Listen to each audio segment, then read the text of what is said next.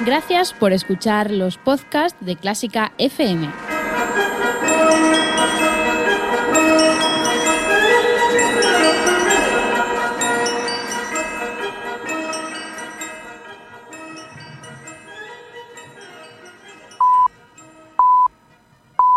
Son las seis en punto de la tarde.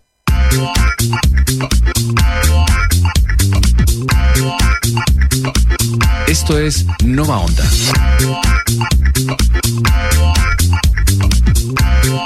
Nova Onda, tú y la radio.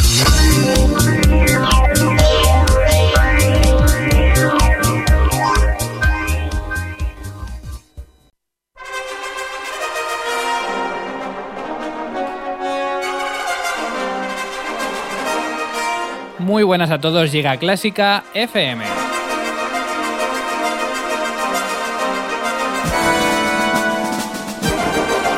Hoy desde el Estudio B de esta casa, Estudio B de Nova Onda Radio Emisora, en la que suena este programa, como sabes, cada martes de 6 a 7 en el 101.9 de la FM y en novaonda.net.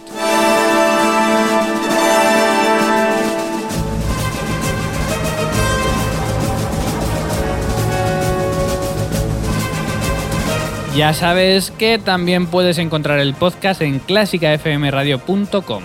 Equipazo, además hoy con visita especial a Ana Laura Iglesias, Clara Sánchez, Daniel de la Puente, José Manuel Cumbreras y Miguel Galdón. Dirige este programa quien les habla, Mario Mora. Aquí comienza el ático de Clásica FM.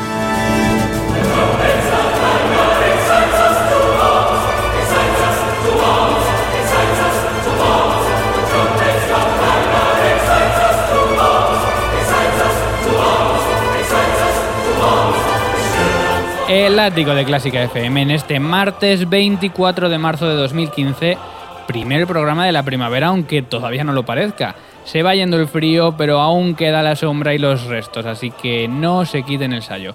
Presentamos ya a la voz femenina de Clásica FM, Ana Laura Iglesias, muy buenas. Hola Mario, muy buenas. Buenas, buenas. Bienvenida, hoy voz femenina discutible, porque hay dos. Hoy vamos a tener aquí, tengo ayuda en el To- sector femenino. Todavía no decimos quién es la segunda. Vamos con las redes sociales.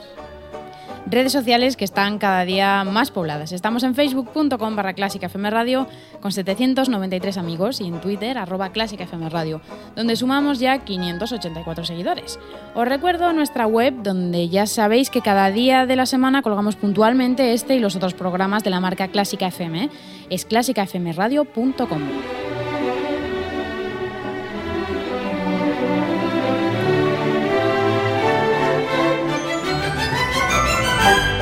Hoy aprovechando este encuentro de chelistas que tenemos en el estudio, ahora ensegui- enseguida sabremos por qué, dedicamos el programa a este instrumento, Ana. Eso es, programa 22 al que hemos llamado La voz del cello, en el que vamos a tener la suerte de escuchar las mejores músicas compuestas para este instrumento, así como a sus grandes intérpretes.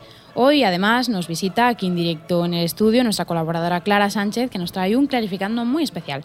Además tenemos noticias, agenda y efemérides. Tenemos también el rincón de Miguel con, firm- con, con Miguel Galdón, perdón, y por supuesto al final del programa firma de la puente. Bueno, ya lo has dicho entonces. Clara Sánchez, buenas tardes. Buenas tardes, Mario. Hola, Y- Ana. Bienvenida. Y bienvenida, gracias por estar aquí con nosotros. Ahora vamos con ella y con todo, porque comenzamos. El Ático, con Mario Mora y Ana Laura Iglesias.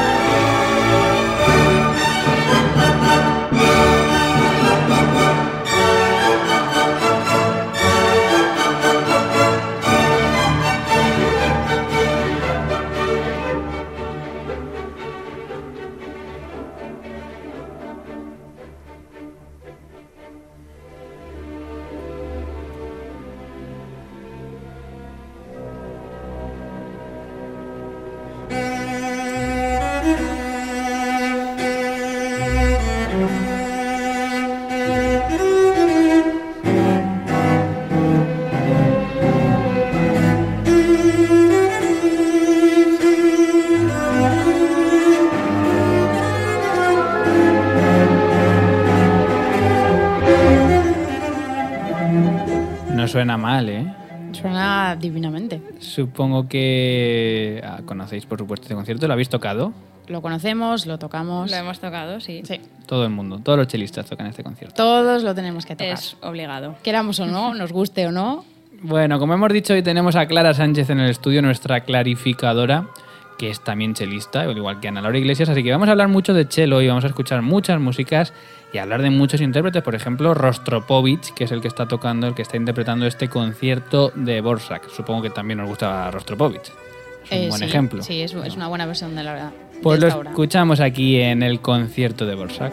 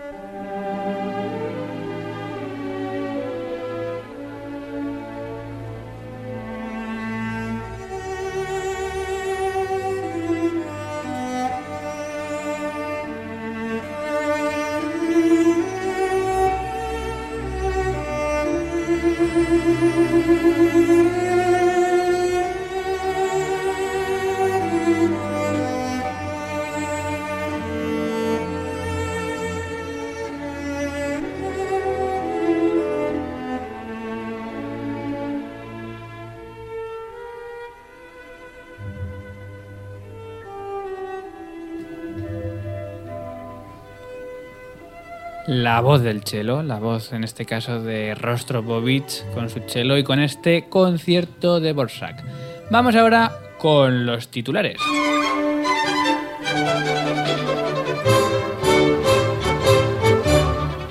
Las grandes estrellas de los escenarios visitarán la nueva temporada del Palau de la Música de Valencia. Temporada que programará 127 conciertos en los que tendremos la oportunidad de ver a directores como Barenboim o Dudamel y a cantantes de la talla de Ana Netrebko, Juan Diego Flórez o Cecilia Bartoli. Luthier holandés afirma haber encontrado el tesoro secreto de Hitler. Cyril Whistler dice haber descifrado un código en la partitura de la marcha impromptu de Gottfried Federlein que, según sus cálculos, indicaría el lugar exacto donde están enterrados el oro y los diamantes de Hitler. Creado en Madrid el primer ciclo de música contemporánea latinoamericana. El Ateneo de Madrid acogerá del 15 de marzo al 16 de abril este ciclo en el que podremos escuchar a 46 artistas españoles y latinoamericanos a cargo de 18 artistas diferentes.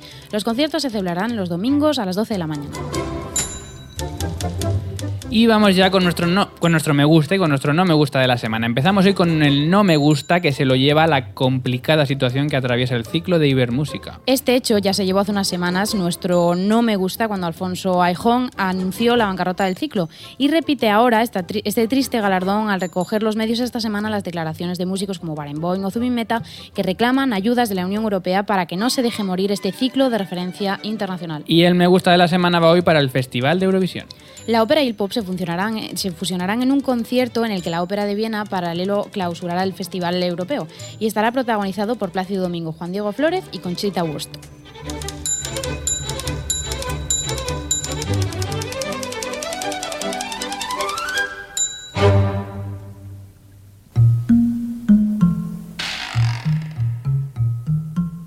Conectar con el público es un reto importante para cualquier agrupación musical hoy en día, y más para una orquesta sinfónica. Los conciertos de música de cine se han puesto de moda y son una excusa perfecta para atraer un público diferente a los teatros y auditorios. En el artículo de esta semana hablamos de los monstruos y villanos más famosos de la gran pantalla y las bandas sonoras que les acompañan. Además, tengo una pequeña sorpresa para ti. Entra en www.miguelgaldón.com y descúbrela.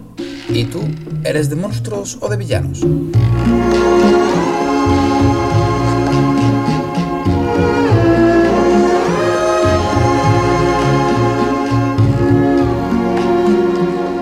¿Sois de monstruos, de villanos, Pues- no, o no os gusta el cine? Nunca me habían hecho esta pregunta, creo, ¿eh? ¿Y de Interesante qué es? pregunta. Es difícil de responder, ¿no? Pero bueno, Pues- yo de cine sí que soy, a mí me gusta. el Eso cine. ¿Sí? sí. Pues nada, habla precisamente de los nuevos conciertos, bueno, nuevos. Ya hizo la ONE uno sobre el Señor de los Anillos, me parece. Eso es, El Señor de los Anillos. Y ahora Banda vuel- sonora. vuelve a apostar por las bandas sonoras, que es un buen medio pues para reclamar público, para acercarse a otro tipo de públicos también y para hacer que la gente se pase por el auditorio. ¿Qué pensáis? Claro que sí, yo creo que esa es la, la idea principal, captar público, atraerlo hacia el, hacia el auditorio, hacia los ciclos de la orquesta. Y bueno, me parece muy bien siempre y cuando esto no sea el principal atractivo de orquestas, bueno, en este caso como, como la ONE o otras muchas que se están sumando a este, a este carro que está tan de moda ahora. Sí, yo creo que, que está muy bien. Que hay- bueno, dentro de la música de cine hay grandes composiciones y, y grandes obras. Y, y a mí me parece buena idea, además, también, pues eso, para, para atraer a nuevo público. Sí. Que quizás si luego se continuase con, Claro. con otros ciclos, que diesen a conocer otra música que muchas veces mm, no sabemos que nos gusta, pero quizás por eso, ¿no? Claro, la Porque no podemos sí. ir. Hay que decir que hay orquestas, por ejemplo, que como la Film Symphony, de la que hemos hablado aquí millones de veces, que han descubierto en esto pues un buen reclamo también y han llenado Están llenando auditorios y lo seguirán las haciendo, ventas y sí, un montón de sitios. Y hay por que, toda España. Estas orquestas no tienen por qué hacer otra cosa, porque han nacido para eso. Sí, sí, ese es su repertorio y su trabajo es ese. Cuando otra orquesta más clásica toma esto como un ciclo, bueno, pues está bien como ciclo, pero como tú decías, quizá pues que aparte haya otro programa ¿no? Claro. y, otro, y otro repertorio. Bueno, seguimos adelante comentando otras cosas. Clásica FM. Tu clásica.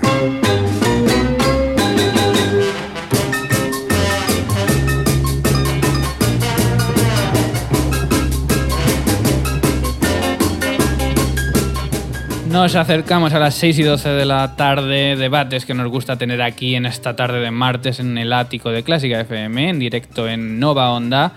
Debates que pueden ir por muchos lados. Por ejemplo, volvemos a hablar en, en los titulares de Ibermúsica, desgraciadamente, parece que no levanta cabeza. Salta otra vez a los medios la noticia de la bancarrota de- del ciclo de Ibermúsica, uno de los ciclos sinfónicos más destacados de nuestro país, que tiene lugar, como sabéis, en el Auditorio Nacional y que, bueno, pues yo creo que debido al descenso en los abonos lo están pasando un poco mal y esta semana, como hemos comentado, músicos como Barenboim o Zubin Meta pues reclamaban ayudas incluso de la Unión Europea para no dejar morir a, a este gran ciclo. Hay, eh, cuando hablamos de, de esta noticia, dijimos en su momento que no era la primera bancarrota que sufría este ciclo, Es verdad. pero sin embargo esta tiene peor pinta porque no parece que, que despegue.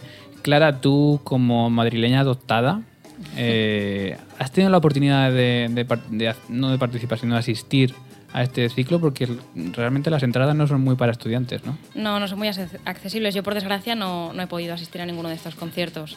Son precios, no, no me acuerdo ahora mismo, pero creo que leímos los abonos la última vez y la verdad es que son precios Sí, son abonos elevados. Es eso, una- eso es verdad. es que una de las también. Es una de las razones por las que yo creo que la gente se ha desenganchado un poco. Claro, cuando hay que quizás, quitar de algo. sí, quizás tenga que adaptarse a, no sé, a la situación general. Alfonso presumía de que nunca había pedido ayudas eh, estatales. Cierto, en una entrevista, sí. Entonces, bueno, pues eh, tirando de abonos llega un momento que, claro, que es difícil. Sí, yo creo que es bueno pedir ayudas estatales. Yo creo que un Estado y bueno, una entidad como la Unión Europea deben respaldar Claro. el arte y la música y de ponerlo en, en primer lugar, porque Sí. un país sin música es un país Y sin más un alma, ciclo de tanta triste. calidad y de nombres tan importantes como los que suele traer este ciclo. Bueno, hablábamos también de un festival que estrena música contemporánea latinoamericana. Y a mí me ha hecho reflexionar porque la semana pasada comentábamos eh, unas estadísticas que trajimos aquí del blog de Pesan. pesanking.wordpress.com, Eso es. creo recordar. Una de las estadísticas que no comentamos fue el hecho de que a la hora de, de- de programar obras, eh, cuando había una estadística por décadas, se veía como en la década de 2010 había tantas obras programadas de este, de este tiempo como 1900, 1890, Sí, 1880 como del repertorio más habitual. que es el repertorio más habitual. Pero nos sorprendía que, sin embargo, bajaba la onda en el 2000, en 1990. en Sí, 1980. aproximadamente se podría decir que en la segunda mitad del siglo XX estaba bastante Estaba vacío. vacía. Entonces nos preguntamos, ¿qué es mejor? Y os pregunto a vosotras, ¿hacer muchos ciclos de estrenos de música contemporánea o intentar que perduren las obras que se están componiendo también años antes? Porque que se estrene una vez y no se vuelva a tocar tampoco tiene mucho sentido. Bueno, intentar, intentar que perduren, no sé si se puede conseguir, eso lo dirá el tiempo. Pero desde luego que no se vuelvan a tocar tampoco sé si es la solución en favor de únicamente estrenos actuales o no sé, bueno. Ya, lo que pasa que ¿Creéis que la novena de Beethoven se estrenó en su año y no se volvió a tocar en 100 años? Yo creo que se siguió tocando. Claro. Sí, yo creo que las orquestas tienen que dar un continu- una continuidad a esas obras y además es Sí. que me sorprende mucho porque, bueno, yo creo que precisamente los años que hablabais, de década de los 90, los de, década de la primera década del 2000, hay, hay obras buenísimas. De- yo, vamos, recuerdo, por ejemplo, haber escuchado eh, las últimas sinfonías de, de Penderecki y tal, que me parece música que Música se puede programar muy fácilmente Sí. y que es muy Exacto. atractiva para los oyentes. Exacto. Sí. Bueno, cosas a tener en cuenta también. Más noticias que leíamos. Eurovisión, que como se va a Austria, pues los austriacos aprovechan, ¿no? Y, Bueno, y sí. barren para casa. Lo he dicho un poco atropelladamente, pero, pero va a ser eso, allí, aprovechando que la final va a ser allí de, de este Festival de Eurovisión, pues va a haber un concierto en paralelo en el que van a participar Plácido Domingo, Juan Diego Flores y Conchita Wurst, que es la ganadora de la edición anterior, y en el que participa la Filarmónica de, de Viena, creo que es. Oye, pues genial, ¿no? Que Sí, un porque poco... además esta edición, el leitmotiv que, que la lleva es acercar puentes, acercar fronteras, acercar disciplinas artísticas y bueno, qué mejor forma de, de hacer esto que a través de, de la ópera y el pop, mundos normalmente tan separados. Y además en Viena y en la ópera, que es la ciudad de la música clásica europea por excelencia casi. Así que nos alegramos mucho. Bueno, vamos a hablar también de más cosas luego. Ahora vamos con algunos mensajes que han ido llegando esta semana, Ana. Mensajes, pues tenemos por ejemplo en Twitter a Bayet, arroba que nos dice, acabo de descubrir Clásica FM, una manera desenfadada de hablar de música clásica, me encanta. Más cosas, Drop Artist, arroba Drop Artist, nos dice, eh, Clásica FM Radio, un programa con grandes profesionales, enhorabuena. También Hispanian Symphony Orchestra, de, de los que hablábamos la semana pasada a raíz de su concierto Concert in Jeans, nos decía gracias por vuestro trabajo. Con vuestros comentarios procuraremos mejorar cada día. Un abrazo enorme desde la HSO. Bueno, gracias Un a abrazo, vosotros por, la- sí. por los comentarios. Un abrazo para ellos que se lo curraron y bueno, aquí estuvimos hablando de la Efectivamente. Y también tengo recogido el comentario de Pesankin, de hombre, el bloguero. El bloguero, exactamente, que nos dice muchas gracias por vuestro interés en mi artículo. Lo habéis resubido de maravilla. Felicidades por el programa. Bueno, gracias a ti. Felicidades a ti por el blog. Y enhorabuena, eso es. Eso es. Supongo que se refería al ático, pero hay que recordar más programas de la marca Clásica FM. Ayer tuvo lugar el eh, Fila 1 de Clásica FM con Fila Brahms. 1 protagonizado por Brahms, por la segunda sonata para violonchelo y, y- y piano. Que por cierto, hoy vamos a escuchar un trocito, me parece. Sí, vamos a escuchar un trocito como el que escuchamos ayer. Exacto. Eh, mañana Voz y Salud, el jueves el duelo de Clásica FM, como siempre, que por cierto van de y Ravel bastante empatados. Vamos a Van muy dejar- empatados, así que les vamos a dejar un poco de, de cancha en las redes sociales para ver si se acaba de definir el ganador. Que quiero yo saber a ver quién, ha sido, quién Bueno, ha sido. Ravel, ¿quién va a ser? Bueno, ya lo veremos. Clara, defínete tú. ¿De o Ravel? Devisio Rabel, Devisio Bueno, Rabel. aquí con los dos delante eh, me ponéis un poco en un aprieto. Pero bueno, yo ya he votado, Ah, Ya mira. tenemos una ¿Di a votante. así que os animo a todos a hacerlo. A Oye, pero si- dinos quién. Venga, bueno, he votado, Venga, sí. he votado a Debussy. Ay, es que bueno, pues Debussy hasta aquí Clara. Sánchez. Muchas gracias. De eso nada, de eso nada.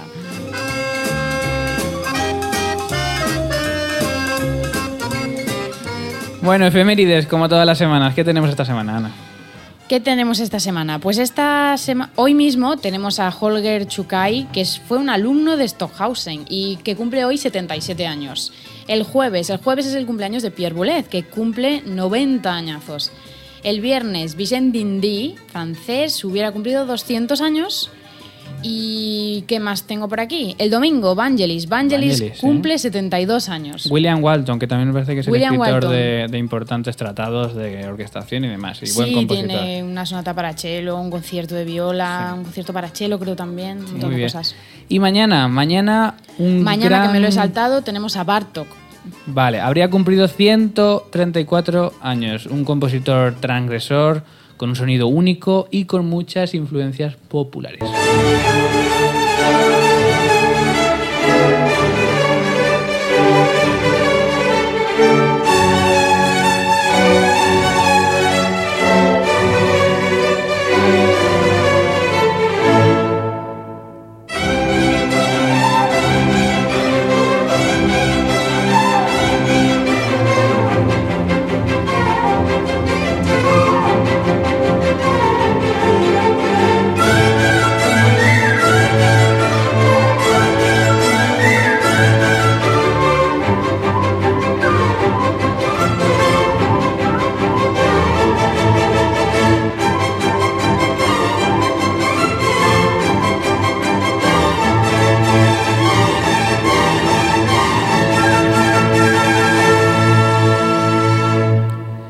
Danza rumana número 6 de Bela Bartok con el que celebramos su cumpleaños, que será mañana. Aprovechando que tenemos ya aquí a Clara Sánchez, vamos a hacer, pues por supuesto, eh, clarificando.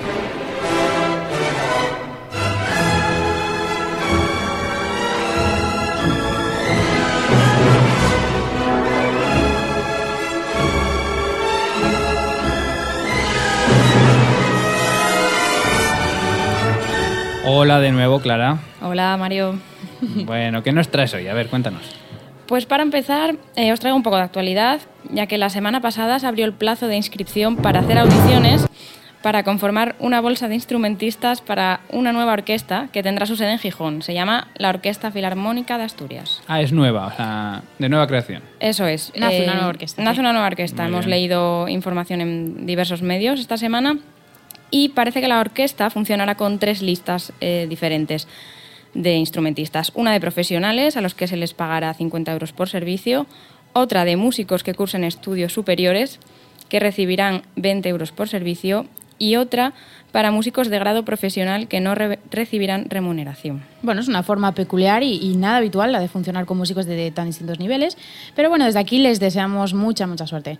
Toda la información de la convocatoria ya sabéis que la podéis encontrar en nuestra web, clásicafmradio.com, en el apartado de Clarificando. Además, a mí me sorprende que publiquen ya antes de nada los- lo que pagan y demás. Eso es ser- ir con la verdad por delante. Claro, pero Sí. puede ser una forma de Claro. ser transparentes, ¿no? Decir esto es lo que hay y esto es lo que va a haber. Sí, esto sí que no es habitual. Ese hecho en sí a mí, a mí me gusta, que las cosas estén Claro. especificadas y, y claras desde un momento, que sepas a la prueba que te presentas y Eso es. lo Claro, que puedes sabes a- a lo que vas. aspirar. Bueno, ¿con qué seguimos en Clarificando?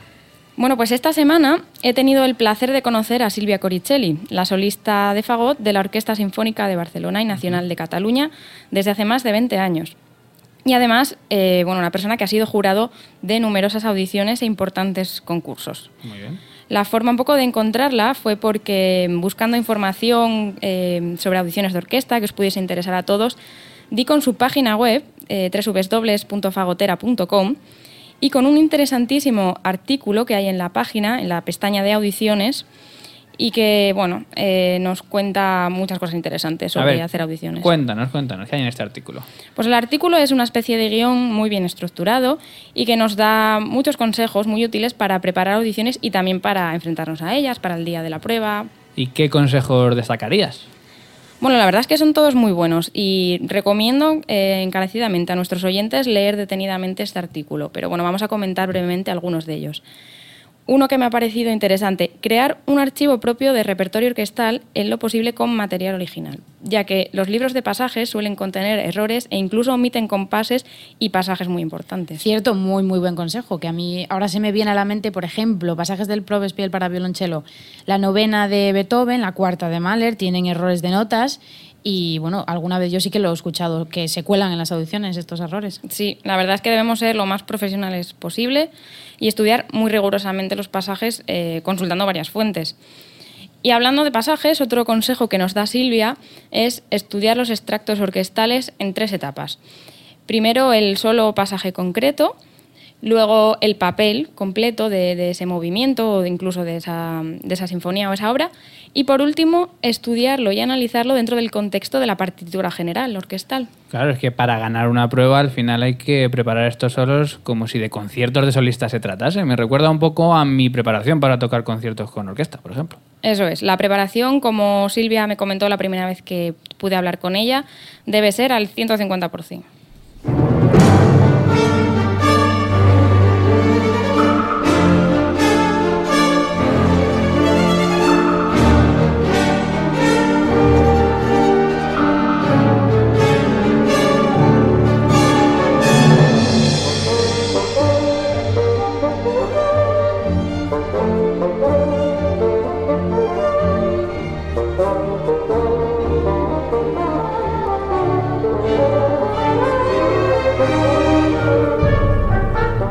Ahí escuchábamos precisamente a Silvia Coricelli, al fagot con Piachola y la Orquesta Ciudad de Barcelona. Y por cierto, lo decimos, ¿no? La semana que viene, bueno, Clara ha estado hablando con Silvia precisamente Y no la semana que viene, sino después de Semana Santa estará aquí en el próximo ático contándonos muchas cosas. Eso es. Silvia estará aquí y nos contará muchas eh, anécdotas sobre audiciones, nos dará consejos, nos contará un poco pues, el punto de vista de, de un jurado de audiciones. Así que, bueno, como para perdérselo. Nada, yo no me lo perdería. Bueno, Eso ¿alguna, nos lo apuntamos. ¿alguna cosa más? Sí, por último os traigo otro consejo que yo personalmente utilizo bastante y además ya lo he escuchado a muchos músicos de grandísimas orquestas. Es hacer un simulacro de audición tocando para un grupo de personas que actúen como un tribunal. Sí, ponerse en la situación o al menos intentar acercarse a ella es una forma pues, muy buena de experimentar las sensaciones que luego vas a tener el día de la audición y de saber cómo enfrentarte a ellas. Sí, yo se lo recomiendo a todo el mundo, que toquen para amigos, para familiares y como nos recomienda el oboísta de la Filarmónica de Berlín, Albert Mayer, en, en otro interesantísimo vídeo sobre cómo preparar audiciones, incluso para tu perro. Bueno, y para los que no tengan perro, que toquen por Skype o para un cuadro, pero el caso es intentar ponerse en la situación y, y tocar y tocar y tocar. Se ha estudiado, Clara, todos los vídeos que hay por internet. Pues claro. los- como debe ser, así debe gusto. Bueno, Me interesa va- el tema. Eso es, vamos, y a todo el mundo además. Vamos terminando con este clarificando de hoy. Recordamos, tendremos a Silvia Coricelli en el próximo ático de Clásica FM, que será dentro de dos semanas. Y eh, bueno, estamos deseando hablar con ella. No os lo podéis perder. Bueno, muchas gracias, Clara. Gracias a vosotros.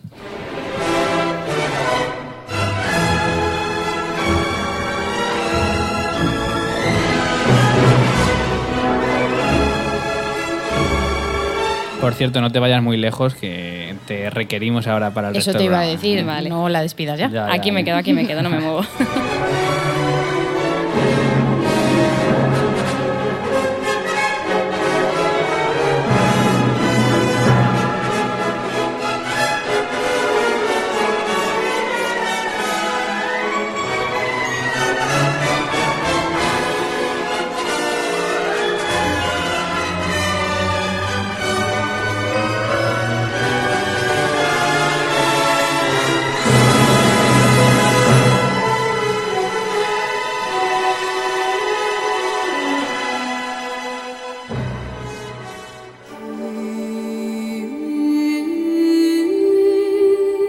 Clásica FM.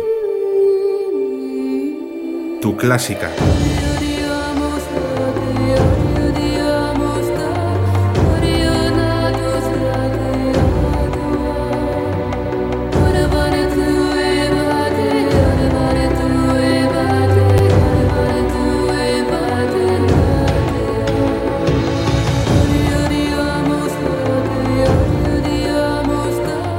Nos acercamos al ecuador del programa de este martes en este ático de Clásica FM y vamos con el tema de hoy, la voz del cello y por tanto vamos a hablar de uno de los instrumentos que más parecen gustar al público.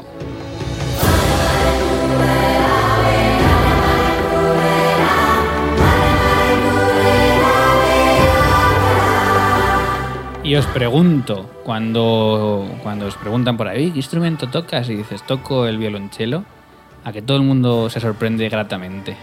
Bueno, depende de quién te lo pregunte. Muchos igual no saben ni lo que es. Si te ven con el estuche por la calle, no vamos a entrar en todo ese tipo de Ah, no, no, yo anécdotas. sí, yo quiero que me contéis, me entramos, pues no pasa nada, entramos. ¿Qué os ha pasado por la calle con el chelo a, a la espalda? pues lo más raro que te hayan dicho llevando el chelo a la espalda. ¿Qué, ¿Empiezas tú, quieres?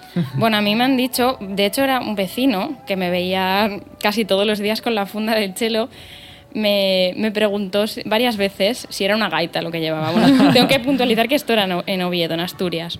Ah, bueno, Pero- allí, allí podía ser más normal, ¿no? Sí, pero pasar por que- una gaita igual tampoco.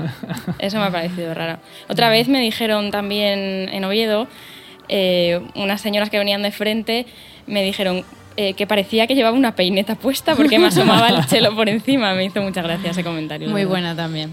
Yo, pues no sé, a ver, creo que lo más raro que me han dicho, pues un niño que va con su padre por la calle y se dio la vuelta y me dijo, papá, papá, mira, mira, un órgano. Yo no sé cuál fue la respuesta del padre, pero algo tipo, no, hijo, es un violín. Ah, o lo- lo- un violín grande. Claro, eso iba a decir, lo de que os digan violín o violín grande o, Eso gui- ya, o eso- eso guitarra. está superado, Eso es el día a día, o guitarrón, nada, eso nada. Un guitarrón, el llevas al muerto. Sí. Si los oyentes tienen más anécdotas de este tipo o con otros instrumentos, porque me imagino que tubas, trombones, fagotes. Pues están par- estarán parecidos. Pues que nos escriban arroba clásica FM Radio, en facebook.com clásica FM Radio, en nuestra web, donde queráis. Bueno, muchas frases se han dicho acerca del violonchelo, ese instrumento de cuerda frotada grave y lírico con un sonido tan característico, Ana. Por ejemplo, Mstislav Ro- Rostropovich, al que escuchábamos hace un momento, decía, mi meta en la vida es hacer que el violonchelo sea un instrumento tan querido como el violín o el piano.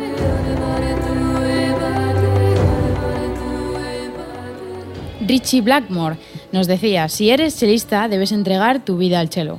Cuando me di cuenta de eso, volví a la guitarra y simplemente le subí un poco el volumen. Que no os pase a vosotras, ¿eh? No, de momento no. Más. Frank Sinatra decía sobre Bob Dylan, me impresiona tu tono de voz, es como un violonchelo.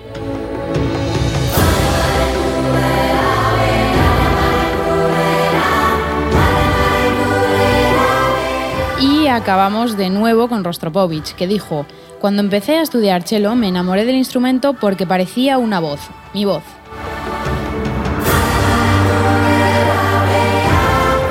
La voz del cello tan característica y tan distintiva de, muchos que muchos compositores la han tratado a la perfección, como por ejemplo Rachmaninoff, ese gran mm, compositor de piano, de obras para piano, que también se atrevió con el cello.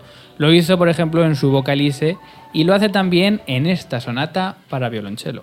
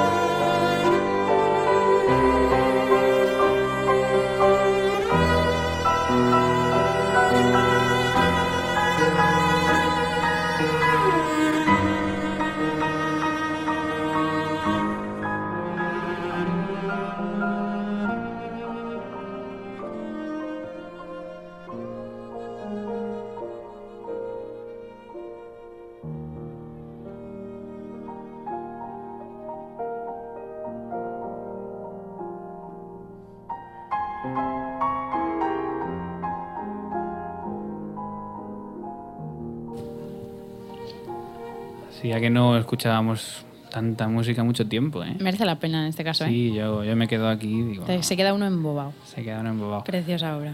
Sí. ¿La habéis tocado? Yo no. Yo he tocado el primer movimiento solo. Primero. Bueno, lento de la sonata para, Rachma- eh, para cello de Rachmaninoff, una obra como pueden escuchar bellísima y que nos sirve para continuar en este programa especial dedicado al cello a las 6 y 37 de la tarde.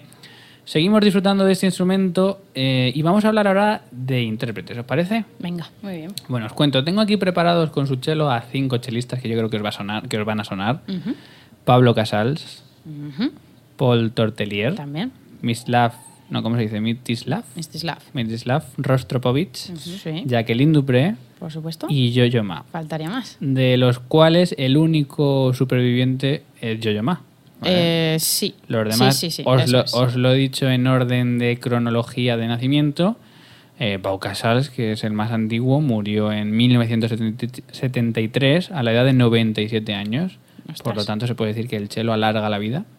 sí, Vale. según Casal, sí. Sí. Esperemos que sí. Bueno, vamos a escuchar eh, a cada uno de estos chelistas tocar un fragmento del preludio, del famosísimo preludio de la suite número uno de Bach para cello, que seguro que estáis hartas de escuchar. Eh, y vamos a ver si somos capaces de hablar de las diferencias que hay en cada una de las versiones. Venga, Luego va. ya, después de escuchar un poquito, os digo quién está tocando. ¿Vale? ¿Comenzamos? preparadas. Vamos con la primera.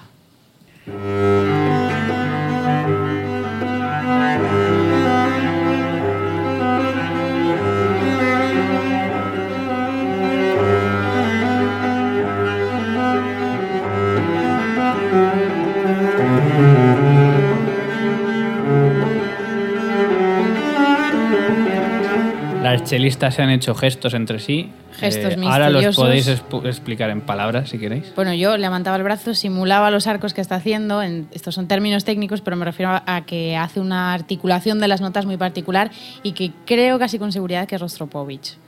¿Clara? Sí, es una, desde luego, una versión muy apasionada, con, bueno, con un poco de vibrato. Yo diría... Muy romántica, mucho eco. Sí. O Rostropovich o Dupré.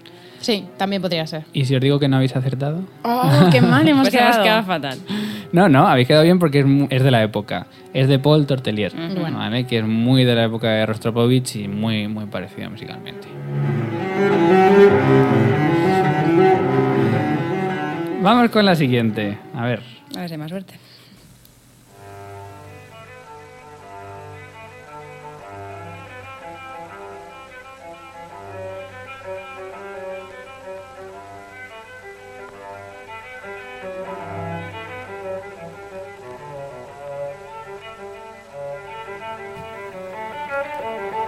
Esta se escucha muy lejana. Muy lejana porque viene de muy lejos en el tiempo. Ah. Grabación antigua se nota así. Musicalmente, ¿qué os parece? Pues es Pau Casals que toca desde hace un montón de años en esta grabación. Y bueno, es otro estilo, es, es el estilo más, an- más antiguo que se hacía en esos años. Ha cambiado mucho el tipo de interpretación de Bach y Es un poco más directa, ¿no? sí, sí, podría decirse que es más directa, más, más rítmica, de como más precisa rítmicamente, Sí. A lo mejor nos hemos romanticado. ¿no? romantizado. Romantizado con los Nos años. hemos romantizado, nos hemos desromantizado y vuelto a un poco más interpretación historicista últimamente, así que bueno, como todo. todo ha, ha ido pasando por etapas. A mí no me disgusta del todo, tengo que deciroslo. Bueno, Pau Casals, aquí con esta con este preludio de la suite número uno de Bach. Pau Casals, quizá uno de los chelistas más importantes de la historia de este país. Sí.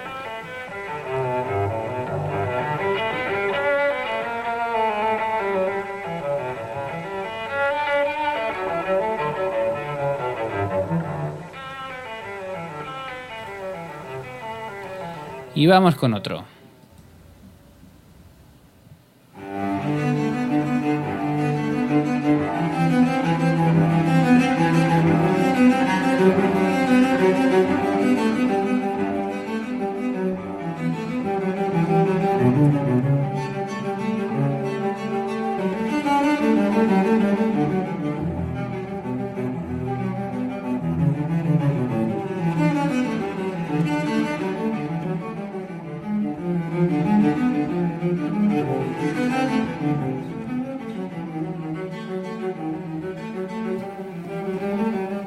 Versión veloz también, parecida a la velocidad que tomaba Pablo Casals. Se parece, sí, con articulación Se también parece, parecida.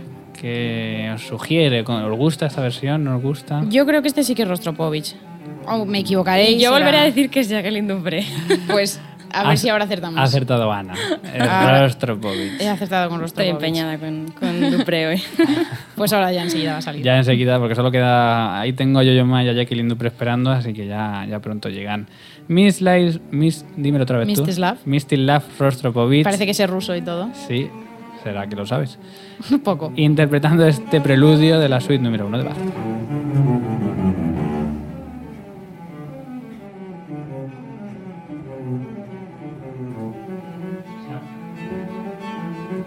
Se aprecian algunas diferencias en la interpretación, como se aprecia ahora diferencias con la interpretación que vamos a escuchar de otro chelista.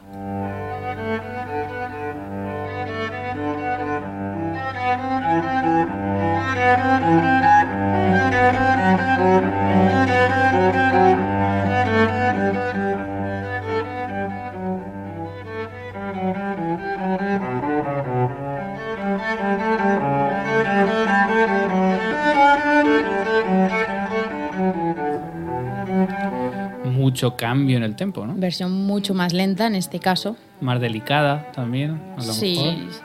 ¿A quién puede pertenecer? Claro. Ahora sí, ¿no? Ahora sí, claro, ahora sí.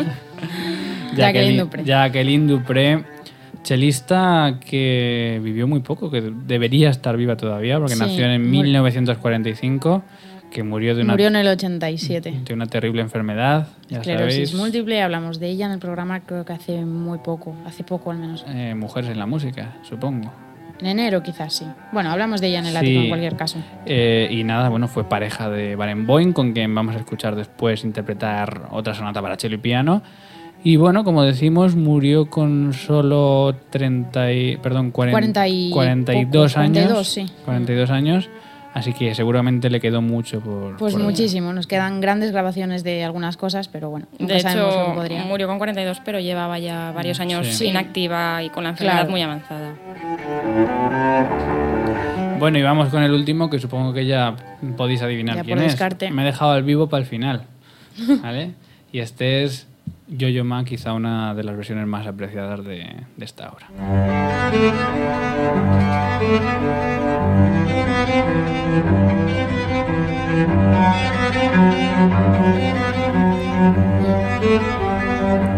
Va un poco más rítmico, quizá. Sí, también en una versión de ritmo lento en general. Sí, pero sin variar mucho el ritmo, un poco más preciso. Más acompasado, podríamos decir.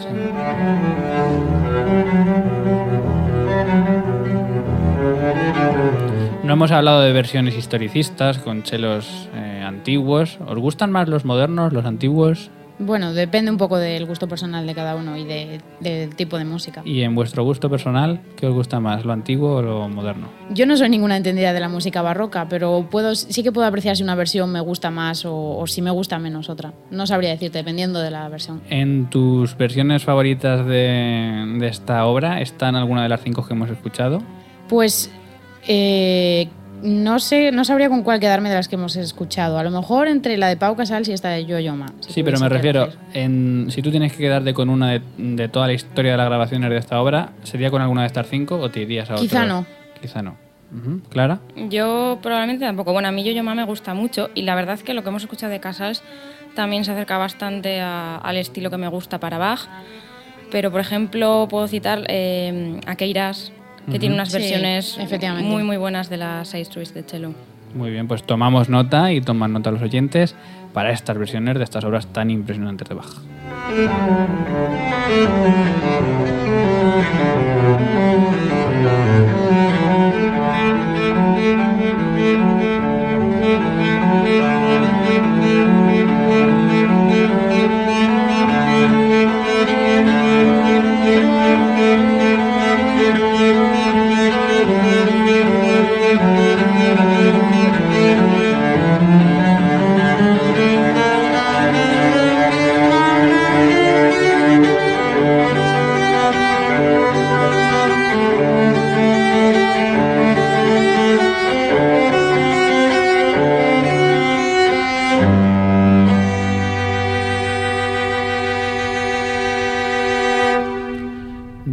Al cello interpretando el preludio de la suite número 1 de Bach.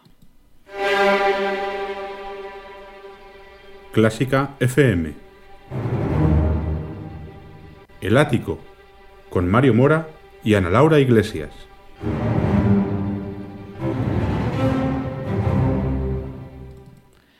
Y vamos acabando con Marcello, otra, otra de las obras más referentes para este instrumento. Son las sonatas de Brahms. Escuchamos, en concreto, escuchamos el último movimiento de la segunda sonata.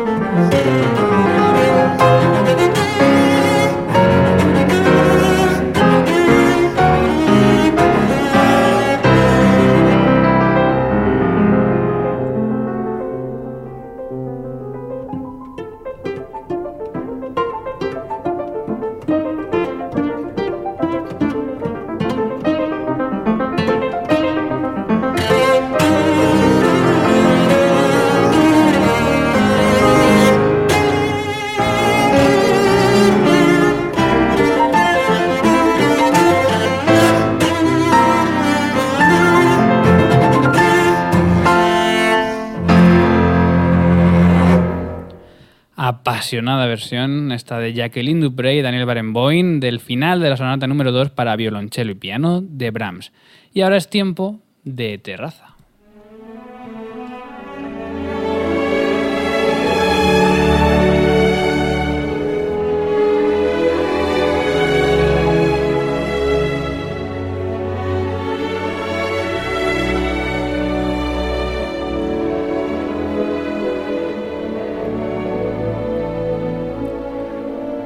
Terraza del ático de Clásica FM que Ana Laura Iglesias nos trae llena de conciertos para esta semana y que comienza precisamente hoy. Pues ya sabéis que empezamos hoy mismo, en concreto, pues en poco más de media hora, a las ocho y media empieza en el Teatro Pérez Galdós de Las Palmas la ópera Don Pasquale de Donizetti, producida con la Orquesta Filarmónica de Las Palmas en el Foso y dirige Olga Santana. Mañana miércoles, ¿dónde vamos? Pues mañana miércoles continúa el ciclo dedicado a Conrado del Campo en la Fundación Juan March de Madrid.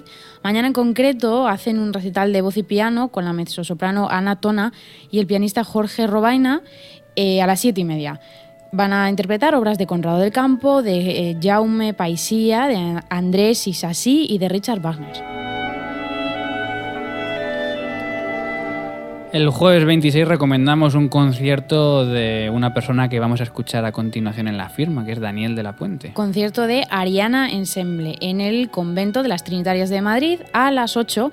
El concierto se llama Huellas de Luz. El concepto escénico es de Carlos Martín Sañudo y la dirección artística de Daniel de la Puente. Es un, es un concierto que está incluido en el ciclo de música y voz para la pasión del Ayuntamiento de Madrid. Y he de decir también que se me olvidaba que repiten el viernes a las 8 en la iglesia de Santa Teresa y San José, en Plaza de España, también en Madrid. Bueno, pues nos quedamos en ese viernes 27 donde tenemos algún concierto más. Pues también vamos a tener a la Sinfónica de Tenerife, que tocan en el auditorio Adán Martín a las ocho y media y dirige Víctor Pablo Pérez. En el programa Schubert, la misa número 2 y su novena sinfonía, la grande.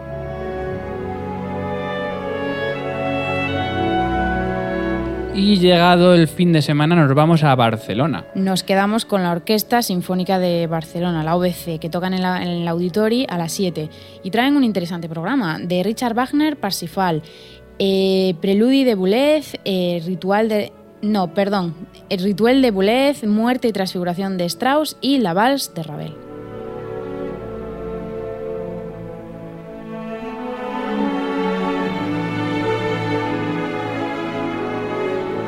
Y cerramos, Ana, el domingo. Pues el domingo vamos a cerrar con la joven Orquesta de la Comunidad de Madrid en colaboración con la Musiquene Sinfonieta, que pertenece al Centro Superior Musiquene, que tocan este domingo en los teatros del Canal de Madrid a las 12, dirigidos con, por José Luis Temetz. En el programa obras de Mozart, de Sattersmeister, de Stravinsky y de Haydn.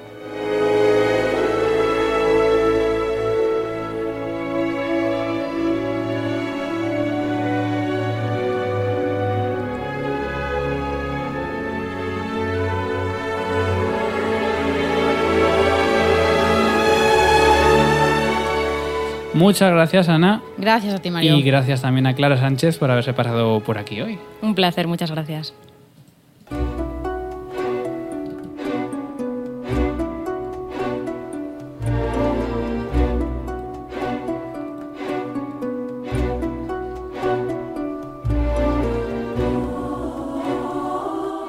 Y ahora es turno de firma de la puente. Hoy no va a tocar quejarse de los políticos. Bueno, un poco, que ya me van ustedes conociendo. Vamos a intentar hablar un poco más en positivo. Vamos a intentar pensar un poco más en positivo. Porque pensando en positivo es la única forma de que superemos los destrozos y los escombros que los políticos y los gobernantes actuales están haciendo con la enseñanza de la música. Desde la educación primaria, donde así, de un solo plumazo, se ha borrado la obligatoriedad de impartir y recibir, por tanto, la asignatura de música, hasta los recortes más brutales y más salvajes que se producen en todos los estamentos y en todas las organizaciones que se dedican a intentar fomentar la música. Bueno, pues como ya tenemos el problema planteado, seamos capaces de dar soluciones. Seamos capaces de tomar la iniciativa como personas privadas pero de, dentro de lo público, ¿no? No dejemos que la empresa, el negocio y el beneficio sea lo que prime. Vamos a ver si podemos meter el gusanillo de la música en los chavales desde que son pequeños. ¿Y cómo? Bueno, pues ya que la asignatura no va a existir, pues intentemos hacer eso que en mi tiempo se llamaba extraescolares. Seamos capaces de formar ese coro que les roba a los chavales y las chavalas un rato en la hora de comer para dar cuatro berridos y cantar cuatro notas, o una banda, o una orquesta. Lo importante es estar cantando, o estar tocando, o escuchar música. Hay multitud de iniciativas ahora sin las cuales sería imposible que esto se mantuviera. Recientemente, bueno, pues con, un, con una épica fascinante, pues se ha conseguido juntar a cientos de chavales y chavalas en el Teatro Monumental de Madrid, por ejemplo, gracias a la iniciativa de Juan Pablo de Juan. Actos como ese son esenciales e imprescindibles para que esto continúe adelante. Ya que el trabajo de base nos lo quitan de las escuelas, bueno, pues hagámoslo nosotros. No todo es fútbol, señores y señoras. La música tiene que estar en nuestras vidas, pero para ello necesitamos cómplices. Y los cómplices ahora mismo sois los padres y las madres, los educadores de los jóvenes y de los más jóvenes. Haced que la música siga en nuestros oídos y también en nuestros corazones. Firma de la Puente. Ya saben dónde encontrarme. Sean felices. Adiós.